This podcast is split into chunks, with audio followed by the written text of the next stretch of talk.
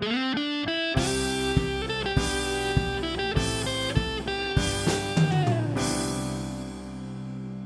の時間は聞いたらすぐにワンアクション実践したくなる知識をご紹介します、はい。はいということで稲毛さんよろしくお願いしよろします。くお願いしまお願いします。まあ今回は一周伸びた宿題としてですね、はい。うん。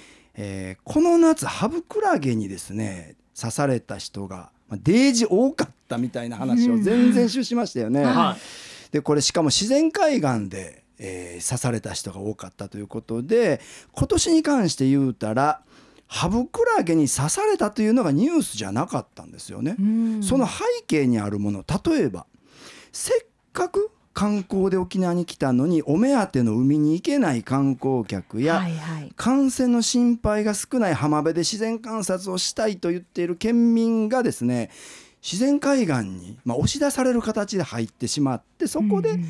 刺されてしまったりとか、はい。まあ、付近の集落ではレンタカーとか路上駐車が増えて緊急自動車が通れない可能性も出てしまったという、うん。そういう話がありましてですね。はい。はい。うん、でこれを、まあ、ハブクラゲの言い分からするとですね、まあ、ハブクラゲは私たちは新聞とか写真付きでいろいろ叩かれる、うん。一方的に悪者にされてるけども、うん。あるいは刺されたら巣をかけられてうん。死なされるみたいなことがあるけども、ね。わしらは昔からここで生活してたから、ん。何の落ち度もないはずやないかという感じなんですよね。刺したんは、まあ、正当防衛であってむしろ自粛要請の被害者じゃないかというハブクラゲの言い言い分があるわけですまあハよね。ブクラゲ目線で言うとそういうことになりますね。ですよね。はい生活環境にねずかずか入ってこられてですよね。まあ、これなんか例えばクマとか鹿でもこんな話最近ありますよね確かになんかね。うんまあ、うんね山から降りてきてみたいなそうそうそうそうね人のいるところまで、降りてきてるっていう。共存できないケースですよね。ううんでまあ、さらにからするとこんなことも言えたんですね。つまりビーチを利用していたこれまで利用していた人に関してはビーチを閉鎖されてしまったから日常的に散歩やヨガ活動を行っていた県民特に高齢者は体を安心してね動かしたりくつろいだりしていた場所だったのに、それがまあ奪われてしまった。確かに、うん。その結果スーパーのフードコートに集まってしまって、うんはいはい。かえって密になったりとかね、うん。あるいは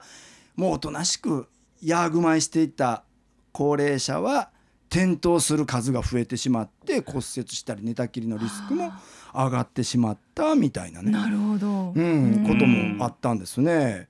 で、まあ、ある市ではですね老人福祉センターが、まあ、先に閉鎖されたんで隣にある公民館にみんな行くようになってしまったのでこれじゃ公民館も危険だということで公民館も閉鎖をしてしまったケースがあったんですよね。はあなるほどだからなんかこうどんどんこう連鎖的に行く場所がなくなっていくようなことがあったんですよね。でなんかこう自粛要請があって閉鎖をするのはまあいいとしても、あとは民間で考えてくださいみたいな、うんちょっと公共施設による行政による丸投げ状態になってたりとか、確かに、うん。うん。あるいは簡単に県民の権利がですね制限されてしまったようなね、うん。なんか議論とかもあんまりされてないし県民の声も聞いてもらえなかったし、うんうん。保証となる代替案も出してもらってなかったですよね。そうですね、ううん、だから私たちは次もしこの緊急事態宣言が出て自粛要請とセットのまあ公共施設閉鎖が出たらなったらなったら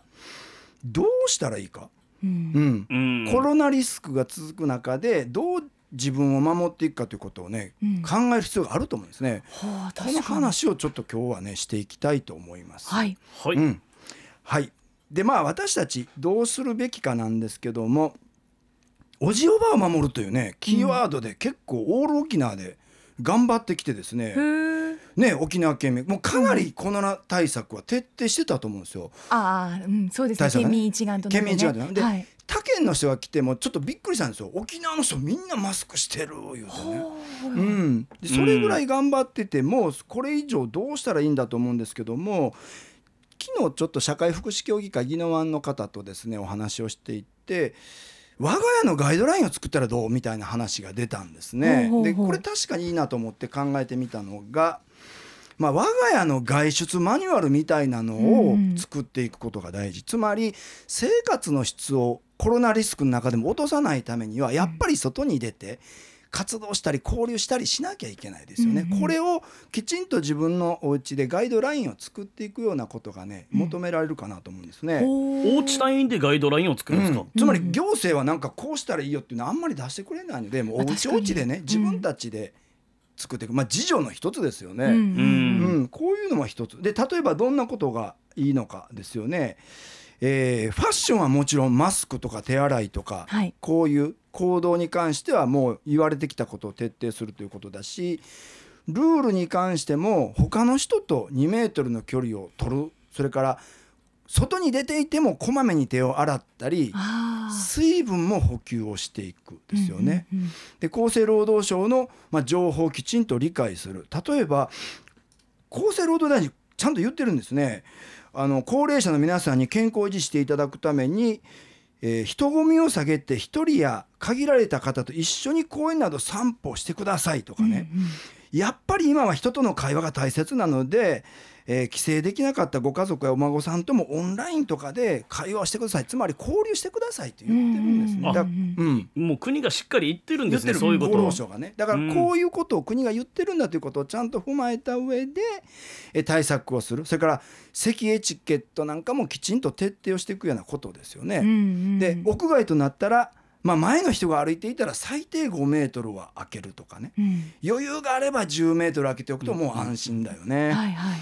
まあ、それから会話は15分以内でもう終える。でうん。一旦15分終えたらちょっと離れてみるとかね。ああなるほど。ちょっと換気をね、そうそう環境するとかね、ね、こういうことを自分たちでも徹底していくようなことがねガイドラインとしてやっていたらですね外に出てもやっぱり大丈夫だと思うんですね。だからもううん。無理やりこう屋内に軟禁状態にあるのがうん。やっぱりリスクが高いので、うん。特に高齢者の皆さん僕らもね、これからそれを考えなきゃいけないんですけどもね、これを自分のガイドラインとして考えていく必要があるのとあと自宅でもやっぱり生活スタイル変える必要があると思うんですね。うんうん。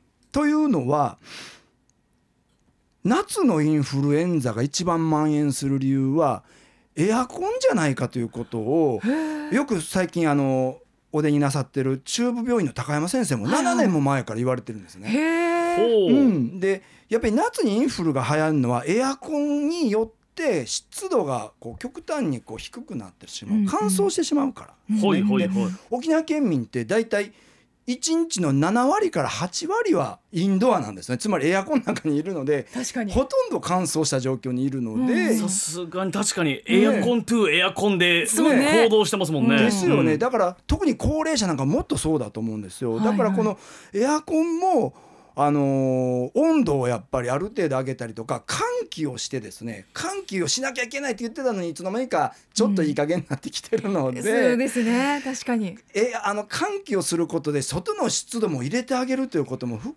めて対策を取っていくことが大事かなと思うんですよね。これ確はかにね。今までにない発想ですよねやっぱり、うん。今まではもう電気代もったいないからうん。湿度入れるなっていう、ね逃げるからって。ね言われてるけども、ここでやっぱり常識をひっくり返すことが必要になってくるかと思うんですよね。なるほど。ううん。こうしたなんかこうね生活自分たちの生活の質を落とさないためには、外出と自宅の両方で自分のお家のガイドラインを作っていくのはありだと思いますね。確かに、うん。まあ、家族といえども、まあ、仕事や学校などで別のこう社会活動をしてきて家に戻ってくるじゃないですか、うん。その時にみんなで話し合って作ったルールがあると、はい。確かにちょっと安心できるかもしれないですね。よね。で自粛警察でなんでマスクしないんだって言われてもいやちゃんと厚生労働大臣がこう言ってますってとね、言えるだけの知識は必要ですよね。確か。に勉強しておくとね、うん。言えますからうねん。